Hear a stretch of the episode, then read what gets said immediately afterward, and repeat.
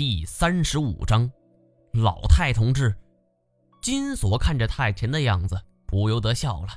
面瘫侠，差不多就得了啊，大不了出去以后，锁爷分你个百八十万的。太监不理他的话茬儿，只是专心搜寻。他不说话，我们谁也没办法让他开口，所以就坐在了地上，手中摆弄着几件随手拿过来的宝物。能将这些价值不菲的珍宝当做玩具的，恐怕世界上只有我们几个人了。金锁更是无聊的一个人在那里做实验，用宝石去砸珍珠，碎成粉末的珍珠，他就直接敷在脸上，一边敷还一边不住的口地称赞呢。哎，难怪那些女的都爱抹珍珠粉呢，这东西抹上还就是不一样。毛爷，你摸摸。经过了连番恶战。金锁的脸上又是血渍又是污渍的，再敷上一层珍珠粉，显得是不伦不类。我装作十分恶心的样子，就呕吐了一下，道：“不是，你这小子也太暴殄天物了吧？这么好东西，你就这么毁了？”金锁则是颇为享受的摸着自己的脸，享受的说：“哎，这有啥呀？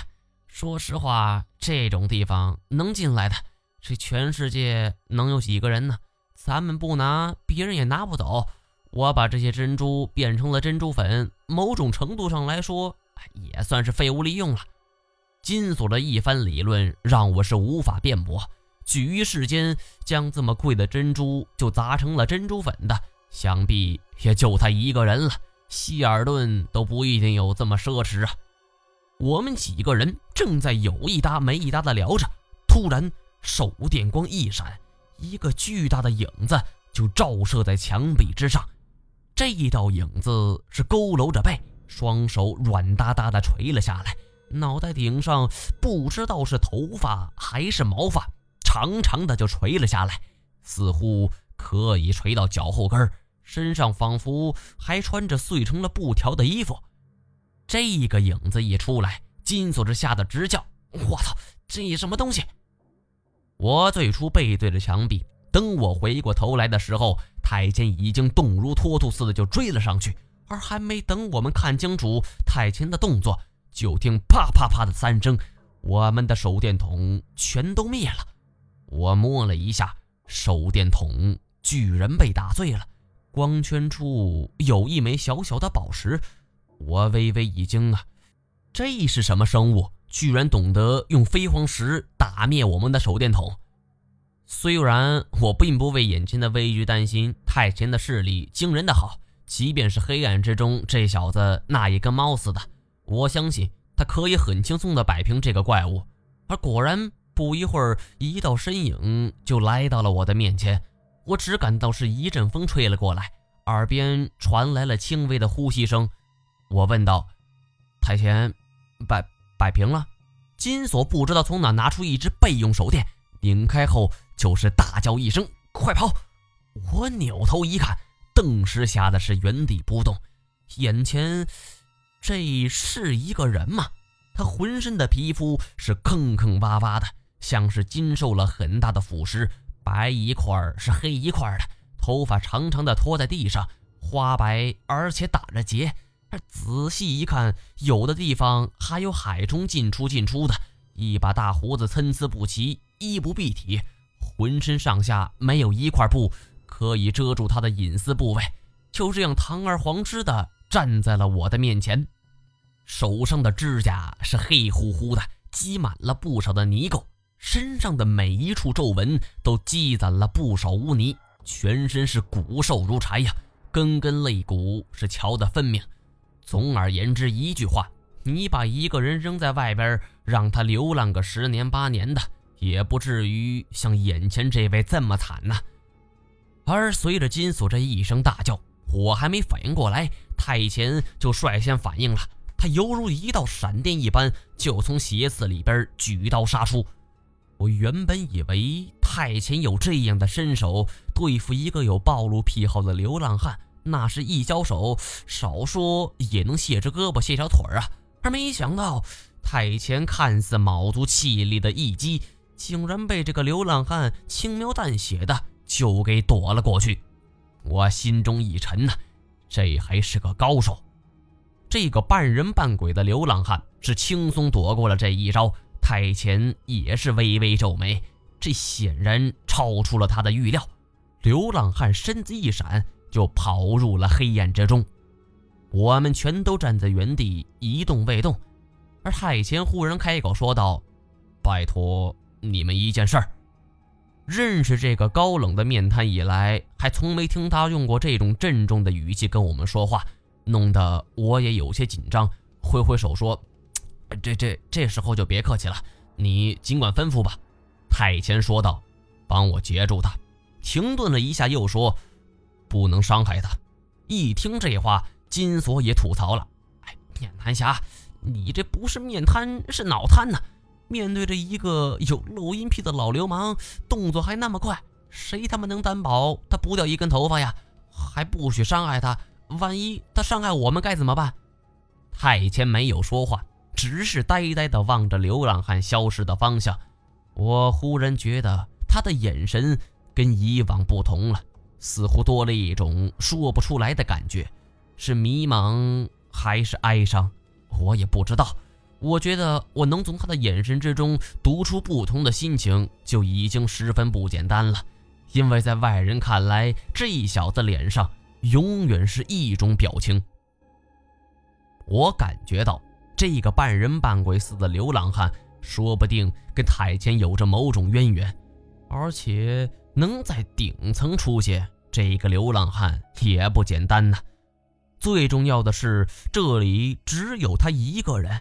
而且发出 SOS 求救的摩斯变码，十有八九那也是他，一个流浪汉，居然懂得 SOS 国际求救标志，而且还会敲出来，这本身就不简单，也不是一个神志不清的人能够做到的。而我忽然又想到，跟太前有渊源，又懂得这些求生原则的，难道是石头强口中的太克剑？我操！这个念头一出来，我觉得这可能是本年度最劲爆的新闻了。失踪了几十年的老太同志，如今突然出现了，还跟个鬼似的。越想，我越觉得这个想法那是错不了啊！世界上能够躲过太贤迅如雷霆的一招，那能有几个人呢？太克见身为太贤的老子，知子是莫如父。能轻松躲过也不足为奇，而想到这儿，我整个人也莫名其妙的开始兴奋，心里的恐惧感也渐渐消除了，反倒是一种激动的心情就逐渐占据了上风。帮着小太抓老太这种事情，想想那就刺激啊！我马上对金锁说道：“哎，有意见都憋着，我是来帮太前的。”石头强也说道：“我没意见。”金锁就嘿了一声：“嘿，锁爷今儿算是上了贼船了。得得得，毛爷，给你面子还不行吗？可是我们的手电只剩下了金锁手里这一只，没办法窥得周围环境的全貌。何况老太同志动作是快如脱兔啊，想抓住他并不容易。太前虽然能够看清楚他爹的样貌，但是一个人也无法摆平。”思来想去，我决定用自己的老本行了。这一招是我们通常在野外捕捉鹿之类的大型食草动物常用的。说白了，无非是用一个绳索布置一个简单的绊马索。因为鹿它是善跃的，所以这种绊马索是上三层、下三层，藏于草间，隐于树木，伪装性那是一流的。这里没有山川草木这些自然环境，我们的登山绳又在洞穴之处，看似没有工具可用，其实不然。我们利用现有的这些金银珠宝作为掩饰，就分成一堆一堆的，然后就从中选出一些材质的项链，连接成绳索。虽然韧性上差了一些，但我们要求是绊倒老太，又不是真的要下杀手。所以也就不在乎那些了。石头强算是这一行的高手了，不得不说，跟二表哥师出同门的他，在这方面要比我厉害许多。很快，我们就合力布置好了一个陷阱，只要老太同志一不小心被绊倒，马上会有一堆的金银珠宝就压了下来，令他动弹不得。这样因地制宜的机关巧术，很大程度上还是要归功于石头强。黑暗之中，太监与他老爹的速度是一个比一个快呀！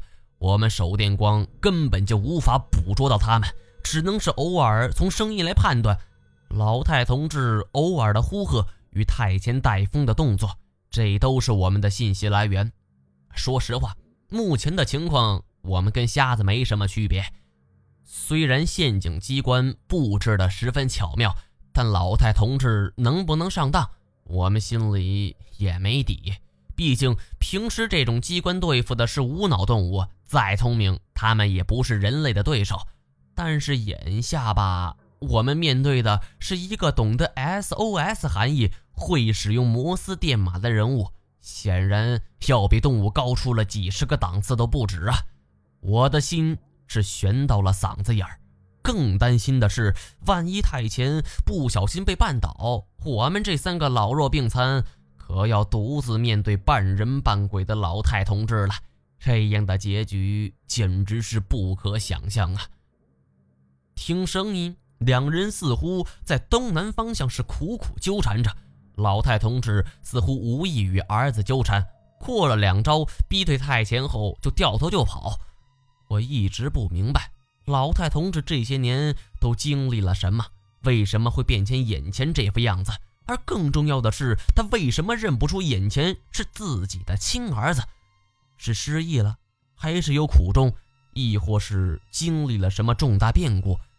看来这一切只有置入比猴子还要灵敏的老太同志，由他亲口说出了。不过是短短的一瞬间，两人就从东南角纠缠到了西南角，又从西南角纠缠到了西北角，而打到了一会儿，东北角又传来了声音。我们三个人站在中央的位置，就像是跑马灯似的，面对着所处的方向是不停的旋转。动作还是出奇的整齐划一呀！金锁是挥舞着大拳头，免得侠加油，锁爷压你赢。我对眼前的局面了然，两个人既然要手上过招，同时脚下还要提防着横七竖八的半满锁，所以战斗难度对于两人来说都有所提高。我不由得是捏了一把汗呢。这样的情况不知道是进行了多久。只听得是有人扑通摔倒，而紧接着就是哗啦啦珠宝散落的声音。成了，我们激动之余是纷纷循声聚拢过去。只见被一堆珠宝压在背上，太前同志这整个人就趴在地上，还在努力挣扎。